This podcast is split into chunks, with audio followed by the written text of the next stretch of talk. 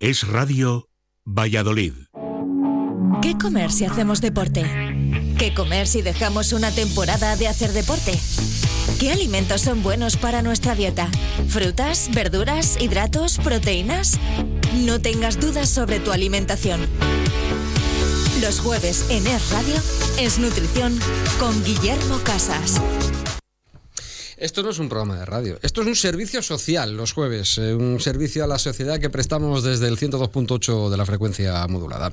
Guillermo, muy buenas. Muy buenas tardes. ¿Cómo estamos? Muy bien, eh, ahora mejor que hemos escuchado esta nueva introducción cartelera. ¿eh? Me ha gustado mucho, mucho. Es chula, es chula, sí, sí, ha quedado bien, bien bonita nuestra compañera Ingrid. Bueno, ¿de qué vamos a hablar hoy? Hoy hablamos un poquito de alimentación, nutrición en pretemporada. Eh, hemos acabado ya las pretemporadas, no hemos empezado, nos hemos metido de lleno en temporada, sobre todo hablamos un poquito de fútbol y de rugby, que es donde me muevo un poquito más.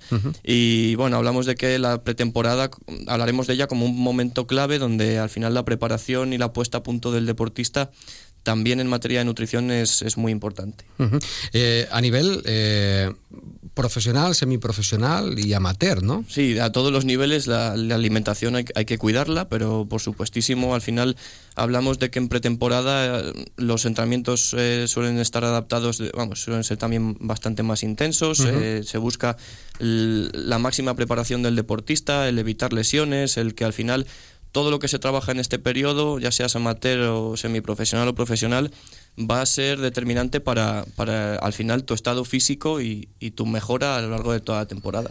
¿Y eh, por dónde empezamos eh, en materia de nutrición? Eh, em, el primer punto por donde debemos empezar en tema de nutrición es ver, valorar cómo viene el deportista después, de, después del parón del verano. Hacer eh, pesajes, valoración de la composición corporal, también tener en cuenta parámetros a nivel de salud, analíticas, pruebas de esfuerzo, todo aquello que nos aporte información sobre la salud y el estado del deportista una vez vuelve de su periodo vacacional es imprescindible para poder empezar a, trabajar con él.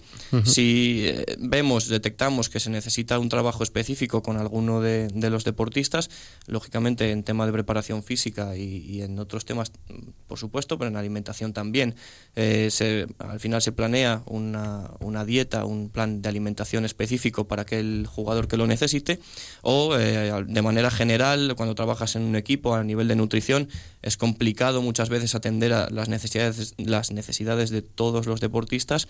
Se establece de base un plan general de, alimentación y de abordaje de, esa pretemporada. ¿A qué objetivo, Guillermo, va enfocada la nutrición en este periodo concreto?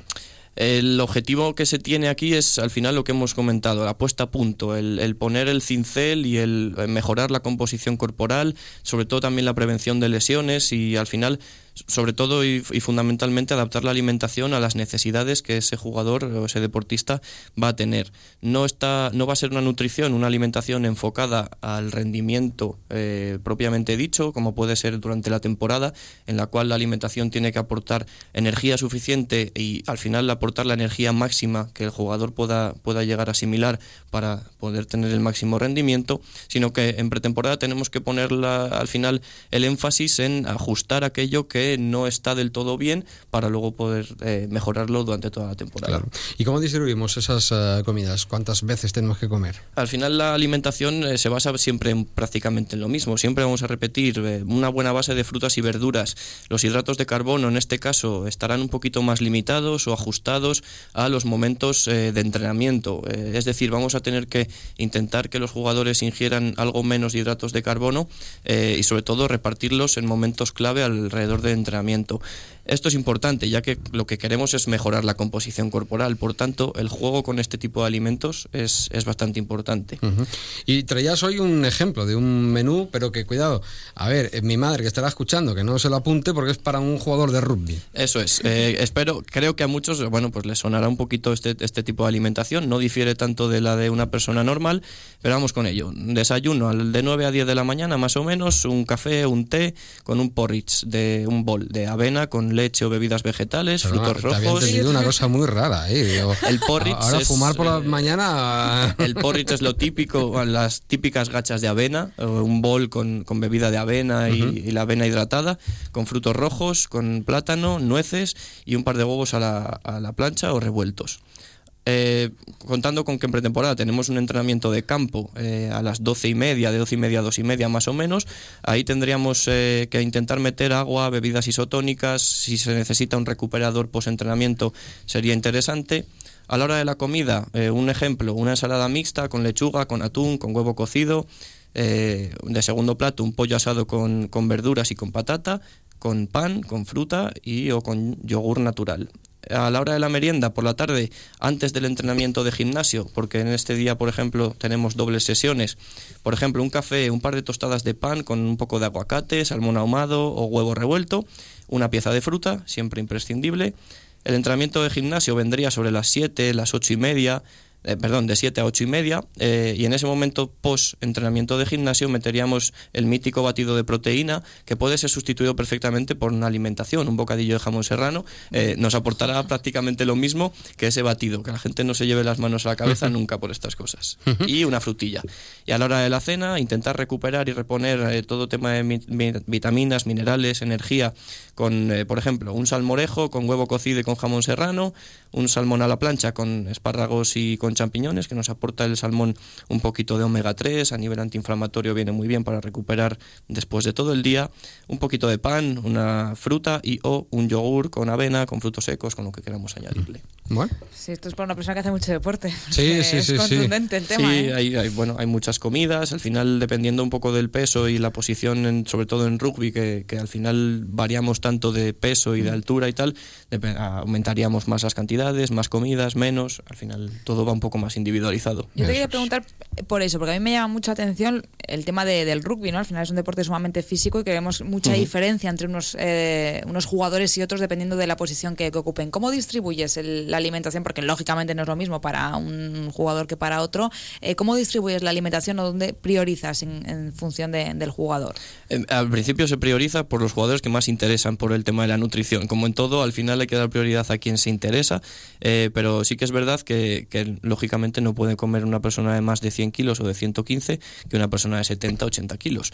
Por lo general, ¿eh? de manera general comen de manera distinta y la alimentación en unos va enfocada a lo mejor a no ganar más peso y en otros va enfocada a que tiene que ganar peso. Entonces las distribuciones cambian, la cantidad de hidratos de carbono, la cantidad de proteínas, la energía, ¿no? las calorías que se aportan a unos y otros son diferentes. Pero es verdad y que es, un hay un poquito mito en todo esto de la nutrición y es que hay gente que sorprende muchas veces. A lo mejor una persona de 80 kilos puede comer, al final el metabolismo de las personas también varía, ¿no? Claro. Y una persona de 80 kilos puede comer incluso más que una de 100, al final por genética y por composición corporal está comiendo menos, pero mantiene eh, también con entrenamiento y al final a lo largo de muchos años de, de cultivar ese cuerpo eh, lo mantiene, ¿no? Y come a lo mejor menos que una persona de 80 kilos. Siempre hay que ver eh, cómo evoluciona y cómo de qué punto viene ese jugador y, y, adaptarnos a él. Lo de la nutrición en el rugby aquí en Valladolid es algo que no lleva mucho tiempo, ¿no? Incluso yo creo que sorprendió cuando entraste. Eh, el año pasado, bueno, eh, tuve la suerte de entrar en el, en el Quesos y empezamos a trabajar eh, la temporada pasada. Este año sigo con ellos y nada, pionero un poquito en, en, el mundo de la nutrición en el rugby y aquí en España, en, por ejemplo en Argentina y en otros países se lleva mucho y al final es una, una parcela muy importante dentro de. ¿Y has tenido que meterles mucho en vereda o no? Bueno, poquito a poco. Al principio eran un poquito más reacios, era más difícil, bueno, de poquito a poco se te van acercando, ¿no? Eh, vienen de uno en uno al principio, tienen un poquito más de, a lo mejor más de miedo de, de, comentarte, pero luego al final, viendo que se consiguen objetivos y que obtienes resultados a la hora de trabajar con, con ciertos jugadores, la mayoría sí que se van interesando por el tema. Muy bien, pues, eh, y sobre todo, como siempre decimos, eh, el permiso del doctor, eh, la recomendación por del supuesto. profesional, evidentemente evidentemente para eso está Guillermo y os atiende en su clínica. Eso es. En, da las indicaciones. En Bocado a Bocado Nutrición, en la calle Norte número uno de Valladolid. Eh, ahí tenemos nuestra consultilla para poder eh, atenderos y ayudaros en lo, que en lo que necesitéis. Claro que sí. Gracias, Guillermo. Hasta el próximo jueves. Muchas gracias a vosotros y hasta la próxima. 15